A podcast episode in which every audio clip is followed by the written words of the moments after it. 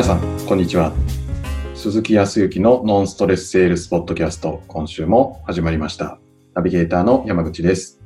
鈴木さん、よろしくお願いします。よろしくお願いします。はい。もうね、もう6月にも入りまして、皆さん少しずつ行動をされていらっしゃったりとか、まあでもね、なかなかこう行動するにしてもやっぱり、えーまあ、マスクをするとかね、はい。えー手洗いだとかっていう、なんか、これも、まあ確かにこれから暑くなってくるとね、マスクするのもちょっとムシムシして、ちょっと息苦しさもあるけど、はい。なんかこれ、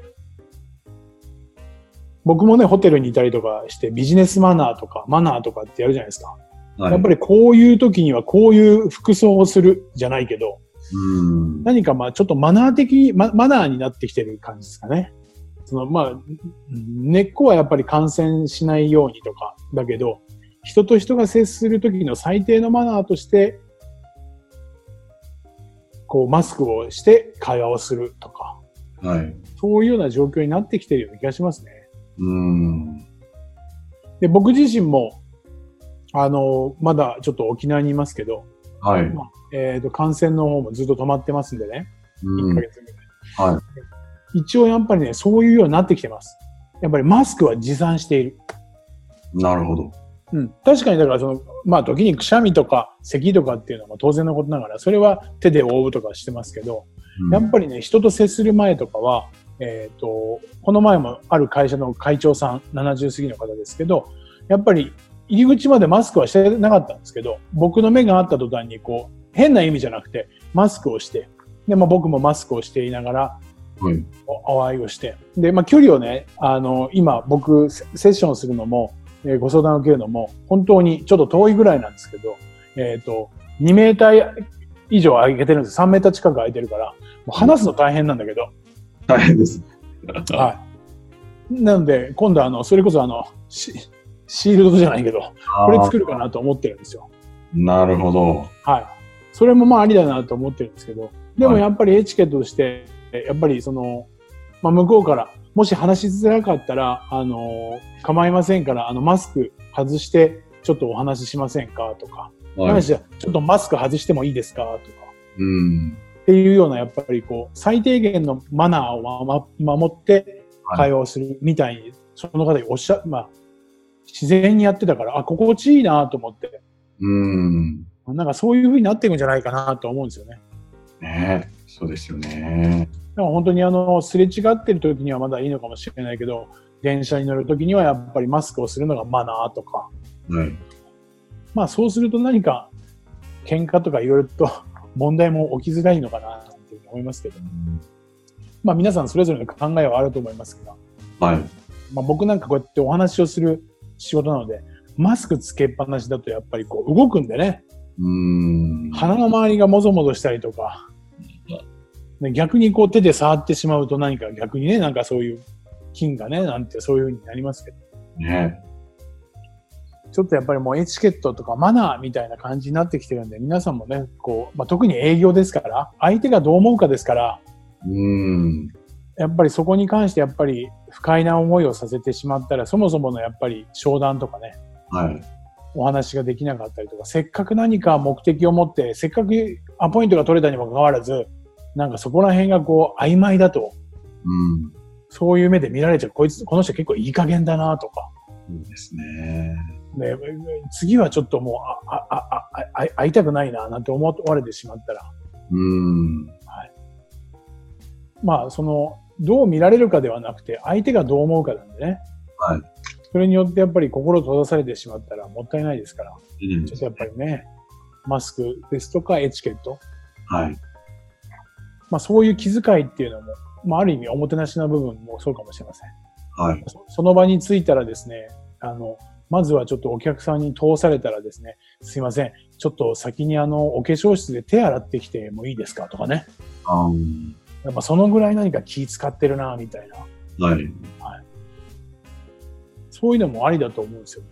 そうですよね。その辺でまたなんか差が出てきたりとかありますよね。はい。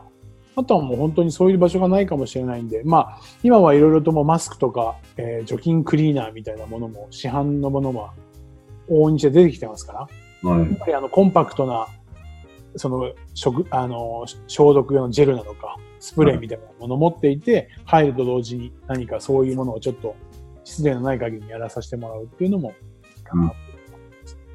はい。まあそういったところもぜひ意識していただいて、はい。お互いのストレスが軽減できてね、営業ができればというふうに思いますけど。はい。で、まあ、あのー今日はちょっと、まあ、たまたま僕がこう、お世話になっている方からのちょっとお話で、で、今ね、ある程度皆さんも解禁になっていて、飲食とかね、夜の街も少しずつこう元に戻って、時に、えー居酒屋さんとか、はい。そういうところにもね、行かれてたりとかするとも思いますけど、まああの、ちょうど、まあゴールデンウィーク明けてぐらい、まあ、ゴールデンウィーク中もそうですけど、やっぱり飲食系の人はかなりね、えーまず自粛要請で、ね、都心であればやっぱり東京のし、えーと新宿だとか、しえーまあ時にの飲み屋街だと新橋とか有楽町とかね、はい。そういうところはやっぱり自粛してくださいということで、軒並みお店を閉めて、うん。まあ、とはいえ何らかの形でやっぱり収入というものを得なきゃいけない。これも当然そうですから、まあ、よくあの飲食系ですと、そのお弁当をね、販売するようになった。はい。前は日中はそのランチタイムなんで、居酒屋さんもランチタイムで来てもらったんですけど、はい。来てもらうことができなかったりとかするから、テイクアウトとかね、これはまあ、あの、日本だけじゃなくてアメリカとかでも。そうするともう僕の方の沖縄の方でもやっぱり、あの、近くに、あの、居酒屋さんも山のようにありまして、はい。えっ、と、今僕がここでお話をしている向かい側にも、えー、1、2、3、4、よ4つ、5つ、あ、でも、各、角を曲がると5、6軒あるんですよ。おでやっぱ軒並み、えっと、夜は真っ暗。まあ昼も張り紙があって、当面の間は、みたいな感じだったんですけど。はい。で、まあでもそれでもやっぱりお弁当始めるところも多くて、はい。時にあのー沖縄は、こう、なんていうんですかね、結構ね、お弁当屋さんって多いんですよ、そもそもが。あ、そうなんですか。うはい。ものすごく多いですよ、お弁当屋さんって。ーん。ね、なぜかはよくわかんないですけど、本当にね、山のようにあるんですよ。はい。それも安いの。お、200円とか300円とか。安い。東京の価格で言ったら3つぐらい買えるぜぐらい。ええそれがちいちゃいかっていうとそうでもなくて普通のお弁当。安いですね、それは。そう。それでね、まあ、えっ、と、なんていうのかな。皆さん、その事務所とかでお仕事されてらっしゃる方とかも、だからお弁当屋さんってお昼時にやるのではなくて朝から空いてるんですよ、結構。はい。で、車社会なので、皆さんお弁当屋さんによって、まあ自分で作って来られる方も往々にしていると思うけど、はい朝からね、結構お弁当屋さんって空いていて、うんえっ、と、お弁当屋さんによって、今日のランチ、お昼っていうものを買っていって、会社行くみたいな人も、多いんですよ。車だから結構ちょ、ちょっと寄ることができる。なるほど。そう。会社だ、あ、なんていうかな、電車の地域だとね、やっぱり、ちょっとお弁当屋さんまで寄ってから会社っていうと通勤するのに、うん。まあいいところコンビニとかに寄ることはあるかもしれないけど、はい。そんな感じでお弁当屋さん多いんですけど、はい。で、まあ、たまたま、今回もちょっとお弁当屋さんが近くに出てたんでね。で、一つある、その僕がこう、いろいろとセミナーとか講座をやってた後に、まあ当然のことはよく懇親会みたいなものを催して、そこで懇親を図っていろいろと意見を聞いたりとかすることも多いんですけど、はいその時に、えっ、と、よく使わせていただいてる。山口さんも一度ね、お沖縄に来ていた時もそこでちょっとミーティングというか懇親みたいなことをしましたけど。はい。で、やっぱりそこの、えっ、と、まあ、お、お店のオーナーであり、まあ、まあ僕はお母さんお母さんで呼んでるんですけど、はい。やっぱその人からやっぱちょっと相談を受けて、おちょっと夜のお店自身がもうは、えっ、と、もうそれこそ8時で閉めなきゃいけないとか、さらに自粛になっちゃって、やっぱりとは言いながら家賃払ったりとかしなきゃいけないんでね。うん。うん。あのーお弁当屋さんやろうと思うんだけど、どう思います？みたいな話。はい。まあ当然のことがやりたいと思ったわけですから、否定をするつもりはないんですが、はいただ内心僕が頭の中に浮かんだのは、もうどこでもやってるわけですよ。確かに。どこ行ってもやってるじゃないですか。はい。相当な競争力だと思ったんですね。うーん。だからまあそこら辺はちょっとお話をしたんですよ。はい。まあそれでもやっぱりやりたいって言ったところと、うんでまあその時にはやっぱりそのなんかお料理は自信があってね、結構リサーチしたらしいんです。はい。でだから若い人たちが食べそうな揚げ物とかそういうものもは多いけど、そはいの沖縄のむ昔ながらの何かこう、食べ物とかが、そのお弁当の中に入ってるものっていうのが少ないから、うーん。そういうところをやっぱり少しずつ入れながら、で、何種類もできるわけじゃないから、お弁当は一種類。で、日替わりで。うん。まあ、そういうものをちょっと作っていこうと思うっていうふうに、ちゃんと考えてもいらっしゃったので、はい。じゃあ、あとはどのような形でどのように、まあ、販売するかですね、みたいなお話をしてて、うん。で、話をしてたんですよ。まあ、その人は、だからご自身で考えて、はい。ちなみに、その時に投げかけた言葉を思い出してました。えーねその時に、ちなみに、お母さんの強みって何ですかって聞いたんですよ。おう。まあ、そもそもなぜ、これだけ何十年って、まあ、30年近くなんですけど、はいお店を続けてられてると思います？うん。とか、そこで一番何かがやっぱりやってて大切なものとか強みとあ、大切なものとか、何ですかね？みたいな話をしてたんですよ。はい。まあそうしたら出てきたのが、やっぱり今まで、やっぱり毎回のこと、ま、毎週じゃないけど、2週に1回とか何かあるごとに、やっぱりお客様が来てくれていたり、そのお客さんによって今ま、今のこう自分があると。うん。で、やっぱり何年何十年で通ってきている人たちもいると。はい。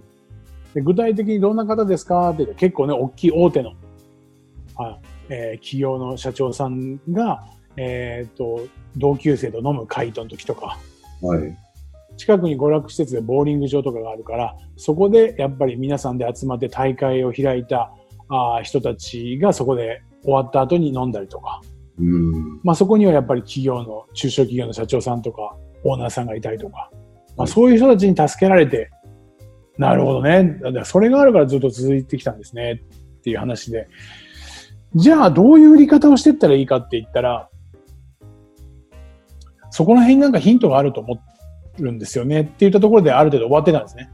はい。ちょっと考えますって言って、まあそれで、その後、まあ少し経って、そのゴールデンウィーク明けから実は、えっ、と、お弁当を販売するようになったんですけど、はい。さすがその方すごいんですけどね。はい。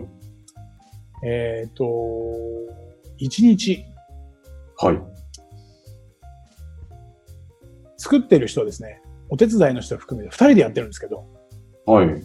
朝8時ぐらいから始めて、お昼前には9時半とか10時ぐらいに販売し始めるんですけどね。なんと、えっ、と、1日90食売るらしいです。おう。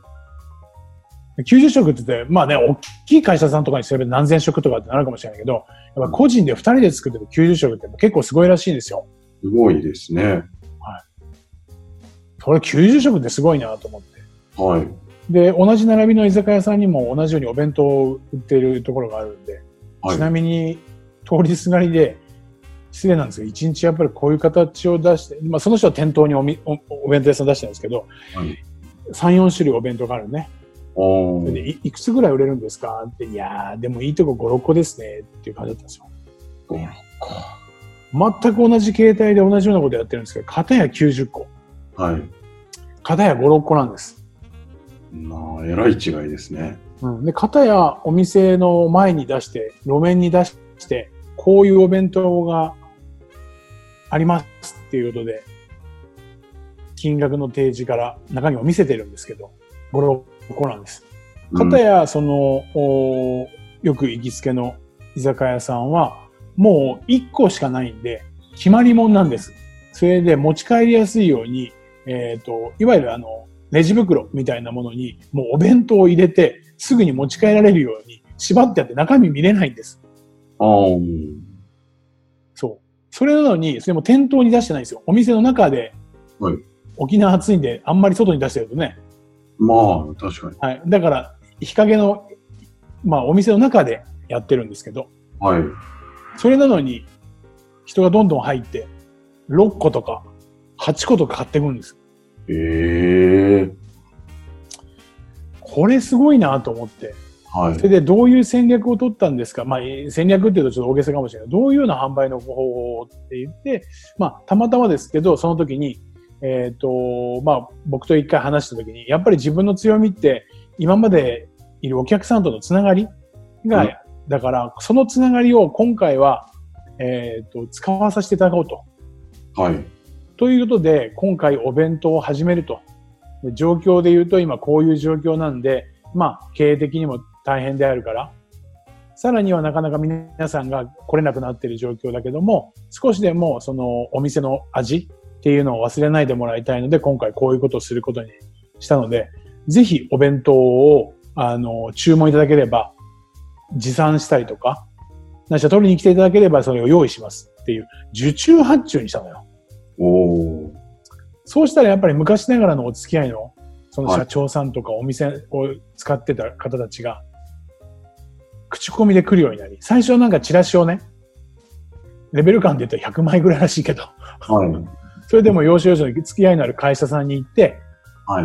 まあポスティングなのかをして、そしたらやっぱり顔を出してくれて、うーん。で、さらにその人が最初は1個だったらしいんですけど、食べて、食堂で食べていたら、それどこのお弁当だって言って、ここのお弁当だって言ったら、あ、あのお弁当なんだ。じゃあ俺明日買いに行くとかで、えー1。週間で、最初はね、20個ぐらいだったらしいそれでもはい。届けるのままです。それがもう、おーっと、5月の、まえーっと最終週にはもう90まで来ている。